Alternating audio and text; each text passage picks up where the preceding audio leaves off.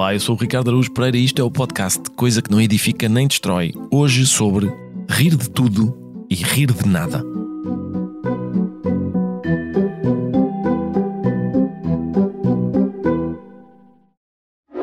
Então, fofinhos, bem dispostos? Espero que sim, que eu quero é boa disposição. Vocês ainda se riem com o que eu digo? Ou já me ouvem com cara séria? É que é esse o tema de hoje. Os que se riem de tudo e os que não se riem de nada. Epá, rir de tudo eu ainda percebo. Agora, não rir de nada. São assim tão mal dispostos. Comprem uma cama nova, mais comprida, para deixarem de acordar com os pés de fora. Ou tipo um galheteiro, para ver se deixam de estar sempre com os azeites. Se não resultar, olhem, comprei o que vos fizer felizes. A Vorten tem tudo e mais não sei o quê. Portanto, se não tiver nada para melhorar esse humor, é porque não há remédio para vocês. Quer dizer, haverá. Rir é sempre o melhor remédio. Mas isso a Vorten ainda não vende. Se não se riram com esta, então não sei. Até à próxima. No livro Jacques o Fatalista, a certa altura da conversa, Jacques diz ao seu amo que tentou adotar uma curiosa estratégia para viver melhor. A estratégia era, segundo ele, troçar de tudo. Ah, se eu tivesse conseguido, diz ele. E o amo pergunta: para que te serviria? Ele responde: para me livrar de preocupações, para não ter necessidade de mais nada, para me tornar perfeito senhor de mim mesmo, para sentir tão bem a cabeça encostada a um marco à esquina da rua como num bom travesseiro.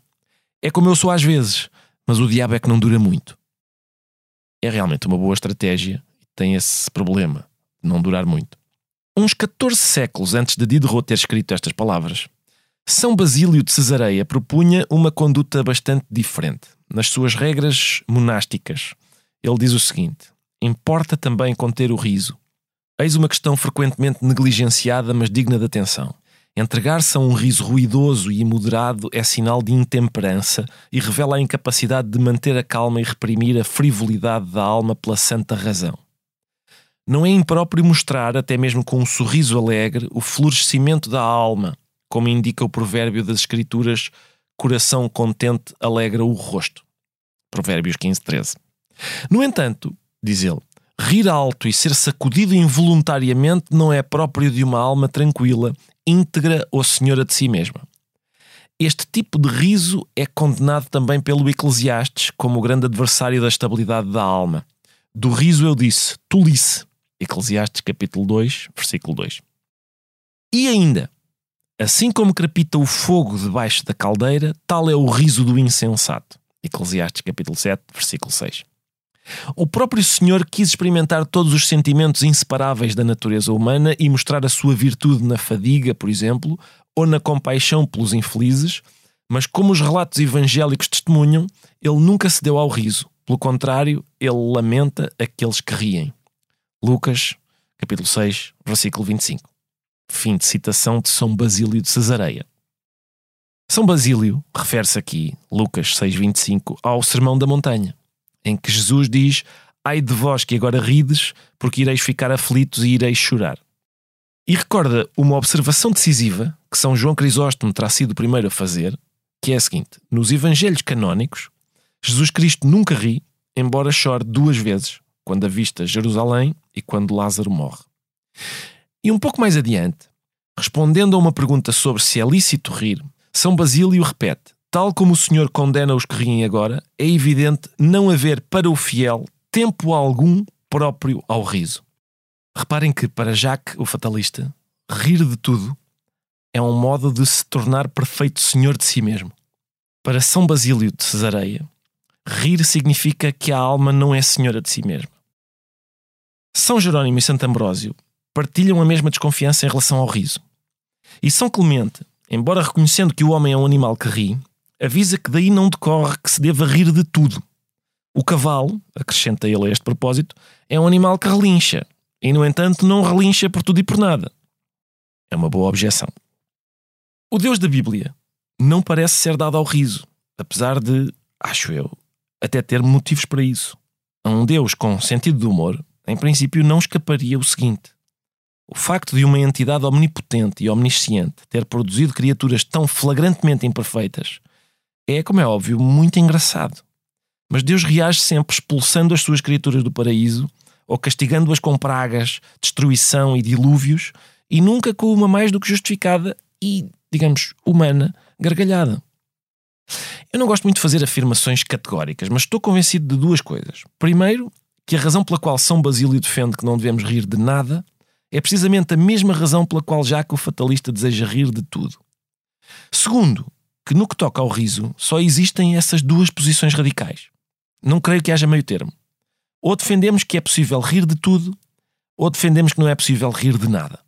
A partir do momento em que abrimos uma exceção, podemos rir de tudo exceto disto, ou não podemos rir de nada exceto daquilo, deixa de ser possível sustentar a posição.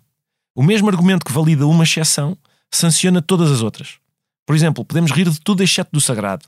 Que sagrado? Deus? Só um Deus ou todos os deuses? Podemos rir de Poseidon? E aquelas pessoas que não são crentes, mas para as quais outras coisas são sagradas, coisas tão diferentes como a família, o partido, o país, o Presidente da República ou, por que não, o tricô. Um dos motivos principais desta discórdia é o facto de muita gente ter uma ideia errada do riso. Por exemplo, há muitas pessoas convencidas de que rir é o contrário de chorar. Não é. Rir e chorar são vizinhos, talvez mesmo parentes. Por vezes até ocorrem ao mesmo tempo.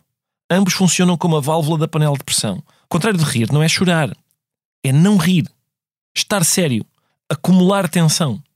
É bastante importante entender isso.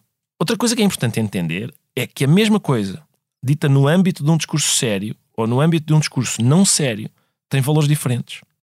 E o riso pode ser agressivo, claro. Mas mesmo quando é, trata-se de uma agressividade especial, o que é frequentemente esquecido. Até Samuel Butler, escritor inglês autor de sátiras, relacionou o riso com a agressividade pura, assinalando que não é possível rir sem mostrar os dentes. O que é falso, no entanto. Os bebés conseguem fazê-lo. E alguns velhotes também. Um bom exercício é observar cães a brincar. A brincadeira dos cães é em tudo igual à luta.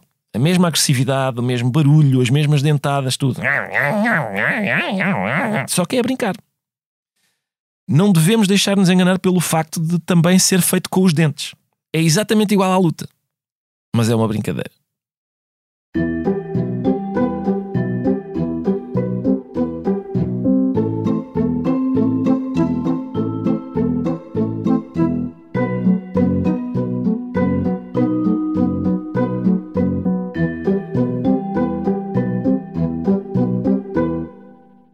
Introdução de um livro sobre Charles Dickens chamado The Violent Effigy, o autor, que se chama John Carey, escreve o seguinte: Dickens é essencialmente um escritor cômico.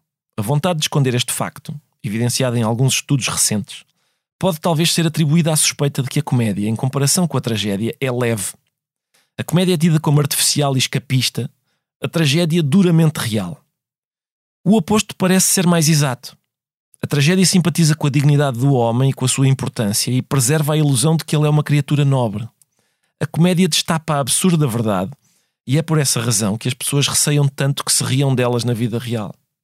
Como veremos, assim que Dickens começa a rir, nada está a salvo, desde o cristianismo até bebés mortos. Fim de citação. Impressionante a frequência com que neste podcast se fala de bebés mortos. Enfim. Rir de tudo talvez seja, digamos, uma atitude com pouco prestígio. Mas o certo é que tem advogados estimáveis. Num texto chamado Qual é o lado mais cómico disto, incluído num livro cujo título é Reduto Quase Final, Dinis Machado diz: Uma das primeiras grandes revelações da minha infância, ao surpreender as coisas, foi verificar que me interrogava invariavelmente assim: qual é o lado mais cómico disto? Os desfiles militares, as cerimónias religiosas, os cumprimentos obsequiosos e constrangedores, os adereços excessivos da autoridade, as exigências rígidas da hierarquia, os compromissos artificiosos. E eu, qual é o lado mais cómico disto? Daí a fazer essa pergunta interior em qualquer situação dramática foi um passo. A doença, a brutalidade, a estupidez, a intolerância, a maldade pura, a alucinação despótica, até o leito do sofrimento, o leito da morte. E eu, qual é o lado mais cómico disto? Quando uma vez caí, a patinar no passeio com botas cardadas, e parti o dente da frente, fiz a pergunta calada e sacramental enquanto as pessoas olhavam para mim: Qual é o lado mais cômico disto? Quando a infância começou a ser perturbada por desentendimentos mais amplos com o real, insisti na defesa da minha alegria, do meu prazer de viver, e até na dor que retirava dos que amava, dos meus avós, das minhas velhas tias, por exemplo, e até na morte, que sempre me surpreendia, protegia-me com essa frase defensiva, essa armadura de sol, de chuva e de subir a escada a 4 e 4. Creio que os cómicos do cinema me compreendiam melhor do que ninguém. Habitavam o coração do desastre com a desenvoltura, o corpo de borracha e a paciência evangélica dos grandes missionários da naturalidade. Fim de citação. Talvez seja possível dizer que a grande ambição dos cómicos é ter, além do corpo de borracha, o ego de borracha. Um dos grandes heróis cómicos do nosso tempo é, acho eu, o Deadpool. É um super-herói da Marvel.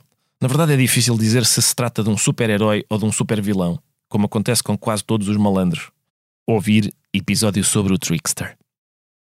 É um super-herói da Marvel, dizia eu, cujo superpoder é a capacidade de se regenerar. Dão-lhe um tiro e a ferida fecha, cortam-lhe uma perna e ela volta a crescer. Mas o mais interessante é que o ego do Deadpool também é invulnerável. Uma das características invulgares da personagem é o facto de ela ter consciência de si própria. Sabe que é uma personagem de ficção. Os heróis trágicos estão demasiado embrenhados em si mesmos e na sua importância para que lhes ocorra que são apenas personagens. Mas a atitude cômica leva a que a personagem de um filme diga, como Deadpool, calma, isto é só um filme. E a que uma pessoa real seja capaz de dizer: calma, isto é só a vida. Claro que essa atitude se apresenta não só como incompreensível, mas também como reprovável para as pessoas sérias. Em abril de 2022, ou seja, 1643 anos após a morte de São Basílio de Cesareia, o Centro de Estudos Judiciários organizou um colóquio chamado Humor, Direito e Liberdade de Expressão. Numa comunicação intitulada Quando o Humor é Danoso, o filósofo português Desidério Murcho, professor na Universidade Federal de Ouro Preto, em Minas Gerais, afirmou o seguinte: Atenção, o som que se segue é de má qualidade. Aquilo que eu vou tentar mostrar nesta comunicação, rapidamente, é que temos boas razões para limitar muito mais a liberdade de expressão do que aquilo que é hoje em dia comum nos países, nos países democráticos, e isso vai incluir, evidentemente, o humor. Cultivar a alegria, cultivar o humor, é algo que faz parte de uma vida humana bem vivida. Mas isto não significa que não existam limites inequívocos, completamente inequívocos para o humor. Quando o humor é danoso, é simplesmente imoral. Esta ideia é interessante porque, em sociedades como a nossa, o critério para limitar o discurso é precisamente o facto de ele causar dano, dele ser danoso. Por exemplo, nós punimos o incitamento à violência quando ela é provável e iminente. Esta parte é importante, quando ela é provável e iminente. É isso que explica que, por exemplo, há cerca de 100 anos, Almada Negreiros tenha podido dizer Morra Dantas, morra! Pim! Sem ser incomodado pelas autoridades judiciais. Vamos então perceber quais são, no entender do professor Desidério Murcho, os danos causados pelo humor. Mas em muitos casos, uh, de humor, uh, os danos são inequívocos e a sua proibição, ou pelo menos a sua reprovação social, é perfeitamente adequada. O humor visa muitas vezes simplesmente ridicularizar as pessoas. E isto é simplesmente imoral. As pessoas devem ser tratadas com respeito, mesmo quando as pessoas são imorais. Isto é uma coisa que muitas pessoas têm tendência ter dificuldade em compreender. A diferença entre dizer carinhosamente a alguém que um penteado lhe fica bem, ou uma cor de cabelo, ou uma maneira de, pessoa se vestir, ou uma tatuagem. Reparem como dizer que fica bem, ou que é esteticamente apelativo, ou que a pessoa fica atraente. Reparem a diferença entre essa atitude e fazer humor com essa expressão de individualidade da pessoa. Neste último caso, é quase sempre incómodo para a pessoa, ainda que ela finja que aceita a piada. É quase sempre incómodo. O dano parece ser, portanto, o facto de causar incómodo. Ora, se o critério para limitar o discurso de alguém é o facto de causar incómodo, e uma vez que é impossível rebater o argumento de uma pessoa que se disser incomodada, por mais implausível que esse incómodo seja, quantos tipos de discurso ficam a salvo desta limitação? Vamos conhecer um tipo de humor ainda mais danoso. Mas eu penso que o humor mais danoso não é sequer este. Um, é o humor que, um, que é mais subterrâneo e que não nos permite uh, assumir as nossas fragilidades epistémicas a dificuldade que é conseguir uma vida humana de florescimento, uma vida humana realizada e bem, e bem sucedida. Este humor uh, é danoso de uma maneira muito mais subterrânea, porque uh, viver bem, viver uma vida humana de uma maneira apropriada é extraordinariamente difícil. Porquê? Bom, porque estamos sempre a confrontar-nos com as nossas profundas limitações epistémicas. Nós escolhemos hoje uma coisa que nos parece melhor para nós e muitas vezes descobrimos, anos depois, que afinal aquela escolha não foi a melhor, porque simplesmente estávamos enganados. Escolhemos uma coisa que acabou por ser pior para nós do que uma outra alternativa. Pensem, eh, basta pensar só no caso da nutrição, que é a coisa mais simples e óbvia de todas. Mas a nutrição saudável é extremamente difícil.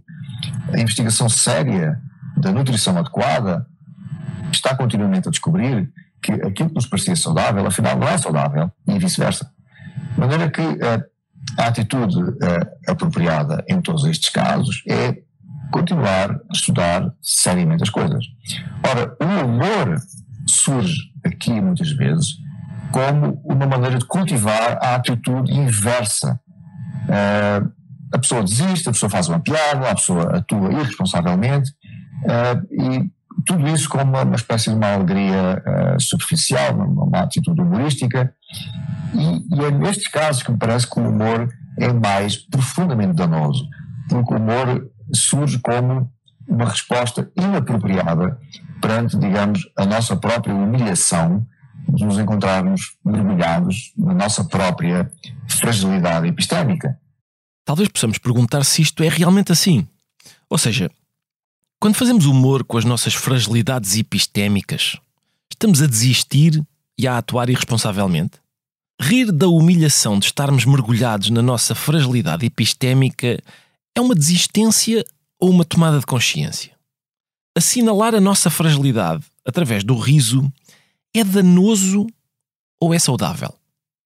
Por outro lado, omitir a existência daquela fragilidade humilhante é apropriado ou é perigoso? Vamos agora ver outro tipo de humor danoso. Uma maneira que nós temos de usar um humor que ridiculariza, mas que parece moralmente inócuo, é quando o humorista se ridiculariza a si próprio. Isto parece que é uma coisa perfeitamente inócua, uma vez que ele não está a ridicularizar ninguém, não está a ridicularizar uma mulher por ser mulher, ou sobretudo uma mulher loura, ou não está a ridicularizar uma pessoa por ser negra, ele está simplesmente a ridicularizar-se a si próprio superficialmente parece que isto é, é apropriado moralmente. E eu diria que é pelo menos claramente muitíssimo menos imoral do que ridicularizar outras pessoas. Mas eu penso, eu preocupa-me este, este género de humor, porque penso que este género de humor continua a ser danoso para a própria pessoa, porque é uma maneira que a pessoa tem de não se levar a si próprio a sério. Eh, é uma maneira que a pessoa tem de estar a, a fingir que as suas fragilidades epistémicas não são sérias e são sérias.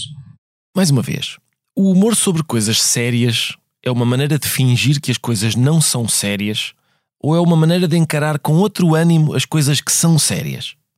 Não nos levarmos a sério, no sentido de mantermos presente a nossa insignificância, a nossa fragilidade, por exemplo, é danoso ou é útil? Vamos a mais um tipo de humor danoso.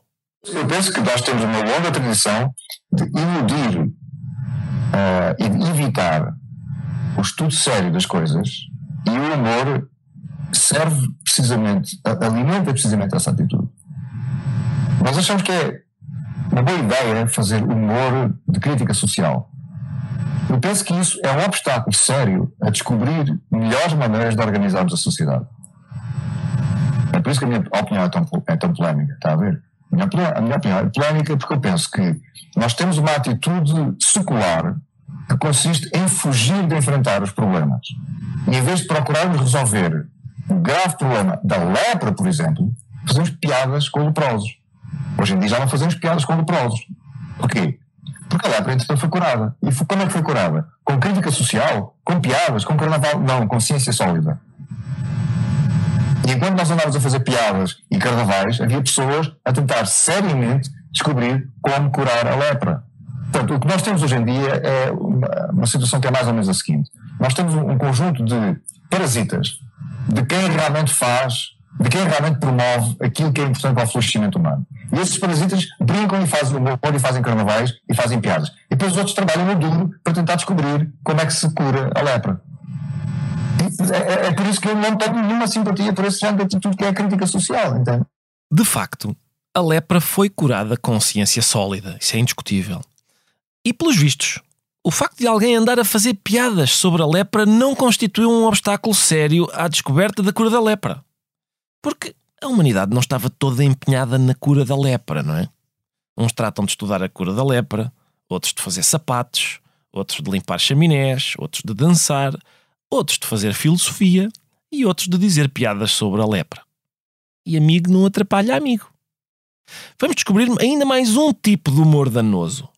Grande parte dos meus colegas pensam que o humor que ridiculariza pessoas só é danoso quando as pessoas pertencem a grupos tradicionalmente desprivilegiados como as mulheres, que eram até recentemente vítimas de uh, leis machistas que nos, nos permitiam, por exemplo, ter propriedade, não é? Quer dizer, não sei se todos vocês têm a consciência que no século XIX as mulheres simplesmente primeiro eram propriedade dos maridos e depois uh, propriedade dos pais e depois dos maridos, elas próprias não podiam ter propriedade, não podiam ter uma empresa, por exemplo, ou não podiam estudar nas universidades, ou as pessoas negras, ou as pessoas ciganas, ou as pessoas homossexuais. Portanto, grande parte dos meus colegas pensam que só nesses casos o humor danoso é, o humor que, que ridiculariza é inapropriado.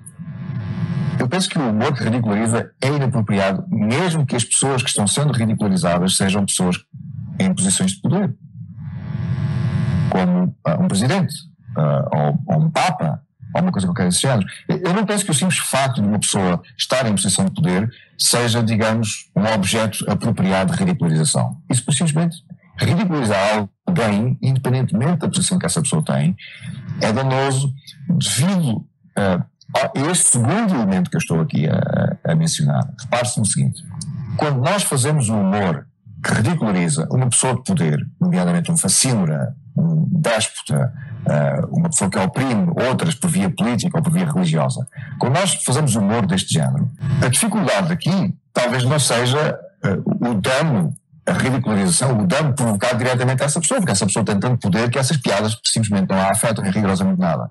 Mas temos outro género de dano aqui.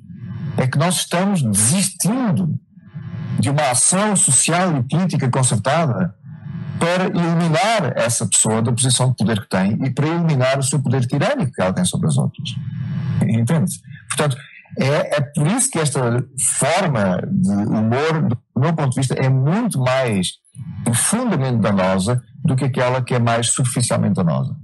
Uh, esta forma de humor é danosa porque nos impede de tomar as atitudes apropriadas para resolver, neste caso, um problema político sério que nós temos, que é o facto de termos uma pessoa que uh, tem o poder político e usa esse poder político para oprimir os outros.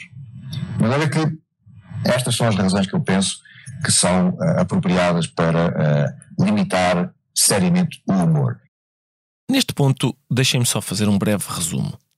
Fazer humor sobre coisas sérias é danoso? Fazer humor sobre outras pessoas é danoso? Fazer humor sobre nós próprios é danoso? Fazer humor de crítica social é danoso? Fazer humor sobre facínoras é danoso. Desta vez porque o humor sobre o tirano impede uma ação social e política concertada para eliminar o tirano.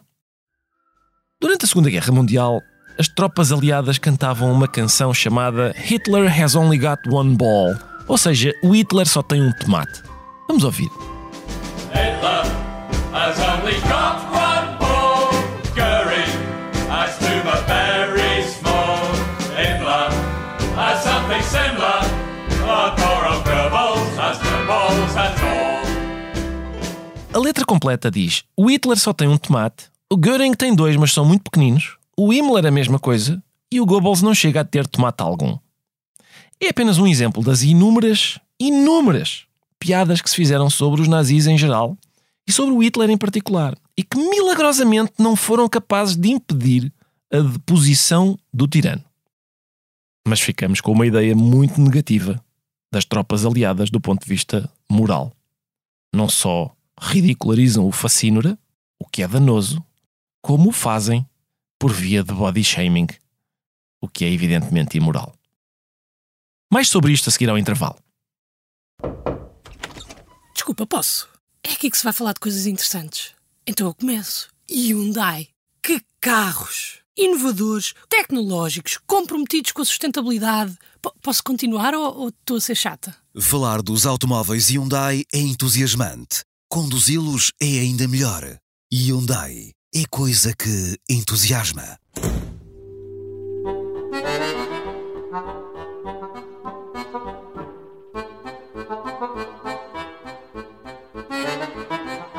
E agora estou aqui com Joana Marques. Olá, é Joana. verdade. Olá. Oh, Joana, hum, eu, a minha primeira questão para ti, na verdade, não é uma questão. Nota, é, eu ia te propor o seguinte: Joana Marques, comenta a seguinte frase. Uma piada é uma rebelião temporária contra a virtude. Não estás a tomar notas? Enfim. Uma piada é uma rebelião temporária contra a virtude e o seu objetivo não é aviltar o ser humano, mas lembrar-lhe que ele já é vil. George Orwell.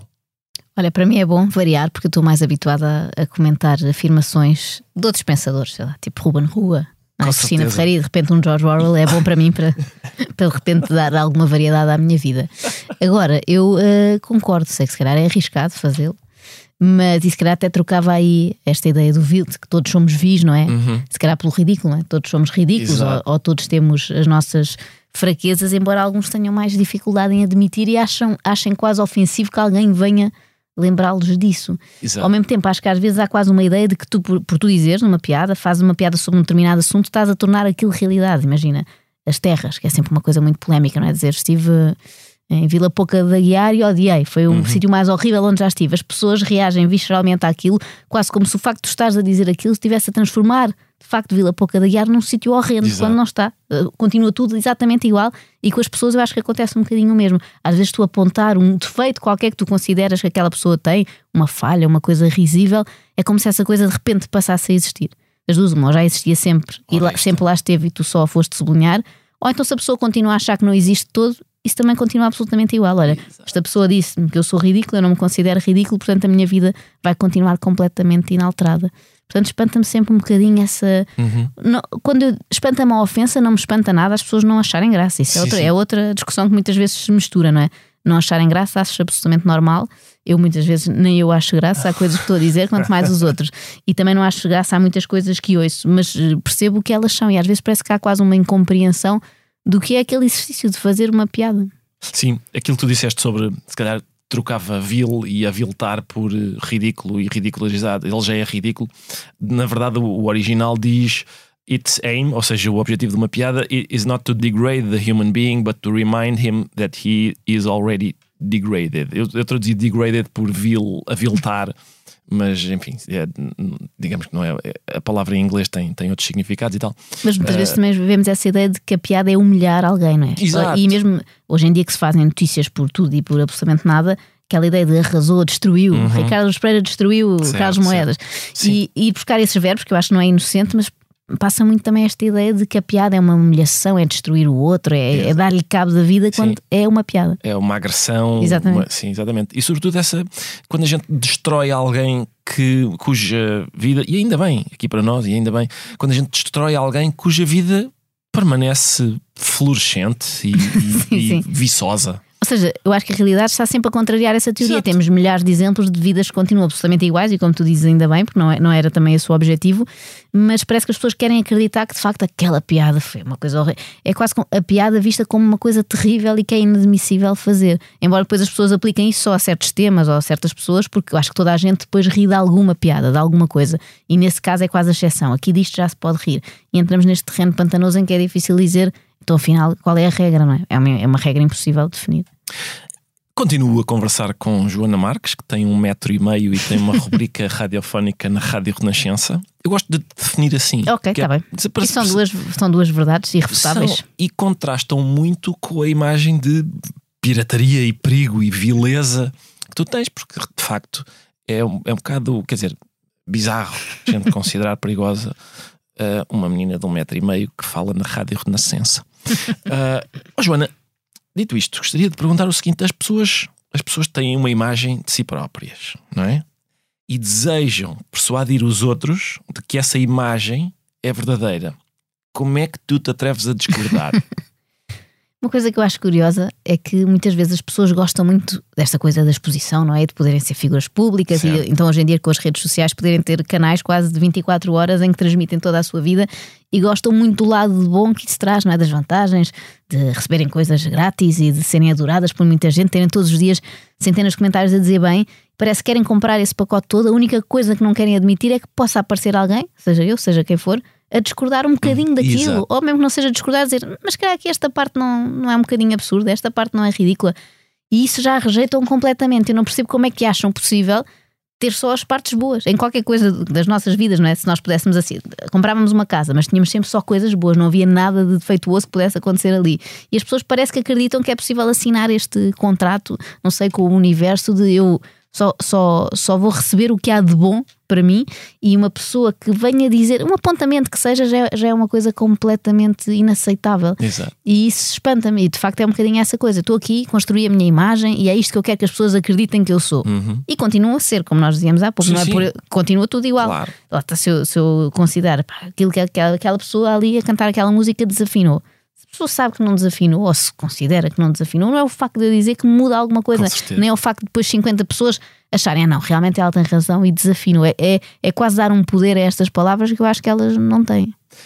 Quando as minhas filhas eram pequeninas, e isso deve acontecer, também tens filhos pequenos agora, elas, vamos supor que elas chegavam a casa com um desenho que tinham feito na escola.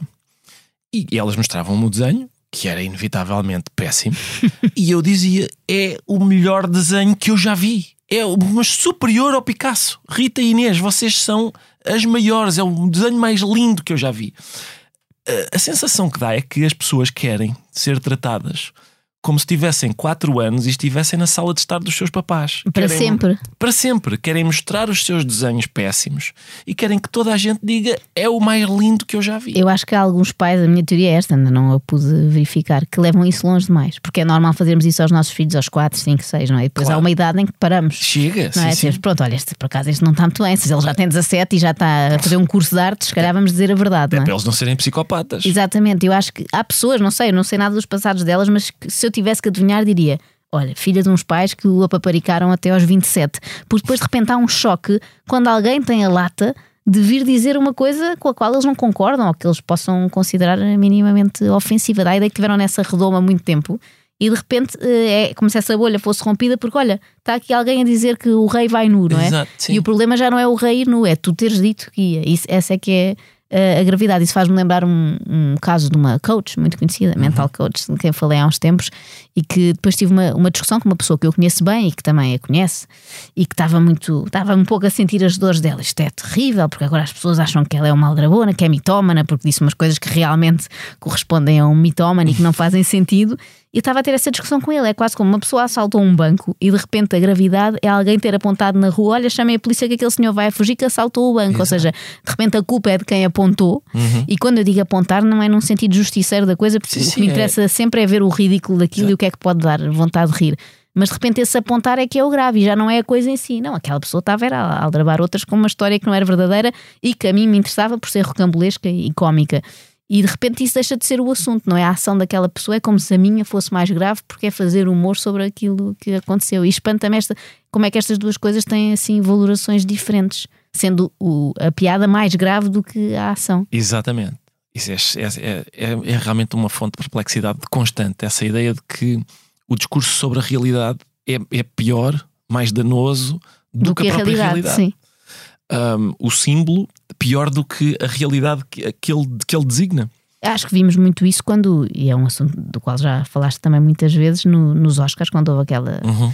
célebre cena da bufetada, e eu eh, constatei com espanto que muita gente à minha volta eh, concordava com aquilo. Pessoas que eu nunca imaginei achavam que era equiparável. Olha, uma piada que a pessoa considerou muito ofensiva, fosse ou não, com um estalo na cara. Sim. É aquela equiparação entre palavra e ação valerem exatamente o mesmo e terem o mesmo efeito. Fiquei muito espantada, não esperava que houvesse tanta gente Tanta gente, não é? a, a concordar com isso, a dar razão a quem se levantou para, para dar uma bufetada a alguém que disse uma coisa. Sim, para responder a, um- a palavras com uma agressão física. É, é realmente. Um, repara, repara nesta pergunta, que é eminentemente filosófica, um, Joana, que é. Na verdade, o que é que significa ridicularizar? Tu és muitas vezes acusada de ridicularizar as pessoas. O que é que ridicularizar significa neste sentido? Em princípio, não é possível ridicularizar uma pessoa que não está a ser ridícula. Não é? Se uma pessoa está normal, é calada até, é, quer dizer, é improvável que tu consigas ridicularizá-la. Ou seja, ridicularizar significa. dá a ideia que é uma ação, uma, uma coisa ativa da, da, da, parte de quem ridiculariza, mas parece ser mais parecido com aquilo que tu estavas a dizer, que é mostrar, não é?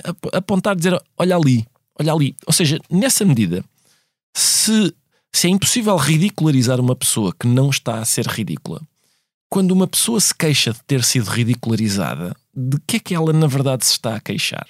Nunca tinha pensado nisso, só, só por isso já valeu a pena inventar este podcast. Então estou muito grata por isso. Uh, mas é, é normalmente põe-se a ação do lado de quem está a perpetrar essa coisa uhum. horrível, não é? Eu estou a ridicularizar, mas de facto tem que haver ali um terreno fértil para isso, não é? Ou seja, é como tu dizes, uma pessoa que está só calada é impossível, ou quase impossível de ridicularizar. Eu acho que é um bocadinho aquilo que falávamos há pouco, é, é uma coisa que sempre lá esteve, uhum. mas de repente é colocada em evidência, não é? É como se fosse ali com um marcador sublinhar, olha, e lá está, tem o valor que tem. Eu, eu achei, notei isto aqui nesta pessoa, seja um tique, notei que o Ricardo está sempre a dizer portanto. Uhum. E a partir daquele momento aquilo torna-se mais visível do que era antes, claro. mas só porque as pessoas não se deram ao trabalho de reparar, até porque normalmente todos nós que fazemos isto estamos ocupados a reparar em coisas que não interessam muito, não é? é? Exatamente. Em, em minudências que as pessoas que têm mais que fazer e têm trabalhos normais não, não reparam, e se calhar é por isso que às vezes chegamos a essas coisas que não são assim tão importantes, mas que para a pessoa que é visada tomam uma importância gigante. E eu, eu acho que se calhar, voltando à, à frase que deu aqui início à conversa, esta ideia de sermos todos ridículos e se calhar trocando aqui por outra, somos todos somos todos pequeninos, não é? Somos todos Exato. insignificantes, Exato. se quiseres mas quem se acha muito grande tem muita dificuldade em, em, reconhecer. Pelo menos dos exemplos que me lembro, normalmente acho que são as pessoas que se levam muito a sério, que se acham o máximo, um bocadinho aquela ideia da vaidade, da uhum. arrogância, que tem mais dificuldade depois em lidar com, olha, houve alguém que se lembrou, olha, lá está uma pessoa de um metro e meio ainda por cima, que se lembrou de dizer, não, olha, esta senhora que por acaso é lindíssima e tem imensas qualidades, mas tem aqui isto que eu acho, olha, um bocado estranho estar sempre a falar bem de si própria, ou estar sempre a fazer isto, ou estar sempre a fazer aquilo. Acho que são as que se espantam mais com essa, esta possibilidade de alguém pôr o dedo no ar e dizer uma coisa que é sobre mim e que, ou que ela não acredita que, que acontece, que também é perfeitamente válido, e acho que nesses casos muitas vezes as pessoas não sentem aquilo como uma crítica verdadeira, justa, aceitável, acham mesmo. Acho que estão longe disso, estão longe de reparar naquilo. Eu já, já, já falei com outras pessoas que dizem: Olha, por acaso, olha, fazia aquilo e nunca tinha reparado. Uhum. Porque acho que é o que aconteceria se calhar se fizessem uma análise àquilo que nós fazemos, e já me aconteceu. E hoje em dia, então, com a internet, todos os dias podes receber comentários claro. sobre ti e podes ler alguns e dizer: ah, realmente não tinha reparado nisto e é ridículo, é parvo ou o que for. Mas eu acho que há muitas pessoas que não têm essa capacidade de autocrítica, talvez porque não a treinaram quando eram mais uhum. novas, não sei, ou mesmo talvez seja um traço de, de personalidade dos, dos, narcisistas, e acho que são os que têm mais dificuldade em lidar com essa ideia de ok, também sou ridículo. E muitas vezes uma, uma crítica que me fazem, crítica típica da internet, é aquela do não deve ter espelhos em casa, não olha primeiro para ela, como é que está a gozar com os outros. Eu acho que é uma crítica que também é muito feita, por exemplo, e trabalhando o meu irmão nisso, aos críticos de cinema, uhum. que é nunca fez um filme e agora está aqui a, a falar dos outros é esta ideia de que tens que estar numa posição muito especial, num pedestal, para poder falar dos outros. Eu acho que todos podemos falar uns dos outros, essa é que é a magia sim, sim, disto, não é? E portanto não há. Eu vejo o ridículo total em mim. Uhum. E é por isso também, se calhar, que vejo nos outros. Eu começo por ver em mim e vi durante muitos anos e continuo a ver. E há esta ideia de não, critique-se ela primeiro para depois então criticar os outros. Acho que as pessoas esquecem nós fazemos isso constantemente todos os dias. Desde que acordo, estou-me a criticar a mim. Depois uh, tiro 10 minutos para criticar também outra pessoa. Mas o meu normal é estar a criticar-me a mim. Foi esse exercício também que me permitiu ver ridículo no resto, porque primeiro estou sempre a ver o ridículo que, que há em mim. Aliás, no teu caso concreto, mesmo quando estás a fazer, por exemplo, a rubrica de rádio em que estás a falar de uma outra pessoa qualquer, uh, inúmeras vezes há uma parte qualquer sobre uh, eu faço isto, mas pior, ou eu, eu ainda eu também tenho este tipo de. Uh, seja o que for. É, até porque isso é o que estavas a dizer. A, a, análise do próprio deve ser, o, deve ser o, a, a operação inaugural do trabalho Sim, do Sim, eu acho que primeiro é. tens muitos anos, é como se fosse o teu estágio, Exato. não é? Tens, é como a, os miúdos vão jogar futebol e estão ali muitos anos a treinar até de repente aparecerem sim, numa sim. equipa grande, não é?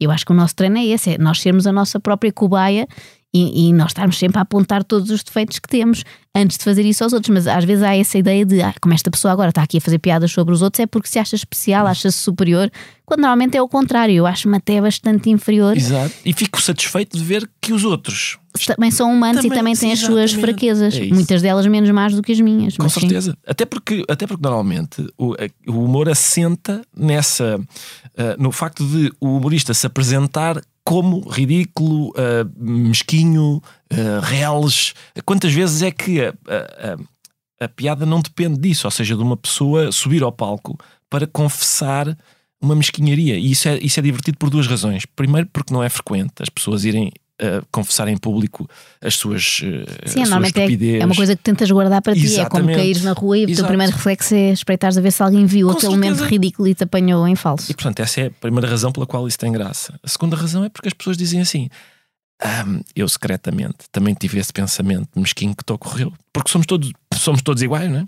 E, e, e portanto eu rio-me disso que tu estás a dizer porque eu reconheço, porque eu reconheço em mim. Sim, eu acho que o ponto de partida é, é sempre esse. Aliás, lembro de um dos exercícios mais difíceis para mim, difícil porque penoso, foi quando eh, fui a um programa aqui da SIC, o Alta Definição. Certo. E é um programa com o qual eu gosto muitas vezes, porque entrevistas uhum. é um terreno fértil para a pessoa claro. ser ridículo. Estás a falar de como vai acontecer aquilo.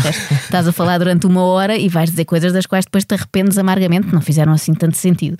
Uh, e então fiz esse exercício de analisar a minha própria entrevista. E para mim foi a pior de todas as que eu analisei. Sabe que era horrível estás a ouvir a tua própria voz. No meu caso, ainda pior, porque é esta voz. E, e então uh, fiz esse exercício e muitas vezes, quando as pessoas me acusam disso, está sempre a gozar com os outros e não goza consigo, eu penso assim: não, eu até me sujeitei a ver, fazer uma coisa que eu nunca faço, que é ver coisas que eu própria fiz, e estar ali uma hora a ouvir e a reparar nas coisas estúpidas que disse que é exatamente pôr-me na posição das outras pessoas. Porque sempre que eu estou a analisar um entrevistado de, alguém, eu percebo que é um, uma coisa um bocadinho injusta, porque é uma situação em que as uhum. pessoas ou estão nervosas, ou estão a dizer até coisas que não queriam dizer e de repente deram por si e já disseram, ou estão a repetir a mesma ideia ou a contradizer-se e não se apercebem disso, porque aquilo não é uma composição que elas fizeram em casa com todo o cuidado, é claro. o momento em que estão em direto durante uma hora. Mas todos colocados naquela posição reagimos igual. Portanto, eu acho que é até possível fazer um extremamente desagradável sobre quase toda a gente no mundo. Só que há uns que são mais aborrecidos que outros e outros têm mais graça. É só isso mesmo quando se fala naquela ideia de um alvo recorrente. Ai, três edições sobre a mesma pessoa. É porque tem mais graça. Há muitas vezes aquela ideia de não, é porque odeio, ou é um sim. ajuste de contas, uma há uma agenda, agenda escondida. Não, a agenda é sempre, e eu acho que as pessoas temem em não acreditar nisso, e acontece o mesmo no nosso programa de, de domingo, não é? Se naquele dia é mais sobre um partido, as pessoas vão achar uh, uma coisa e no domingo seguinte acham o seu contrário, não é? E há pessoas que vão gostar muito naquele domingo, sim, porque estão sim. a dizer coisas, estamos a dizer coisas que elas gostam de ouvir e, e no seguinte é o contrário. E portanto há, não acreditam, acho que custa mesmo acreditar a muita gente, não a toda, felizmente, que é só pela piada. Exato. Nós estamos mesmo à procura de uma coisa que nos dê vontade de rir e que depois dê vontade de rir às outras pessoas eh, também, se tivermos sorte e se naquele dia a correr bem. Acho que tem uma desconfiança nesta ideia. Não, tem que haver mais qualquer coisa. É porque embirra mesmo sim, com sim. o fulano tal ou porque pretende no futuro uh, ter um plano qualquer para o tramar. Joana Marques, muito obrigado por teres vindo. Obrigada eu. Encontramos-nos no escritório. Pois é, daqui a nada. Obrigada. Foi o décimo episódio de Coisa que Não Edifica Nem Destrói, um podcast original da SIC com sonoplastia de João Martins, música de Rodrigo Leão e capa de Vera Tavares, coordenação de Joana Beleza, direção de Daniel Oliveira. Eu sou o Ricardo Araújo Pereira e no próximo episódio vou discorrer chatamente sobre pugilismo. Quem tiver interesse na bibliografia deste e de outros episódios pode encontrá-la no site da SIC ou do Expresso.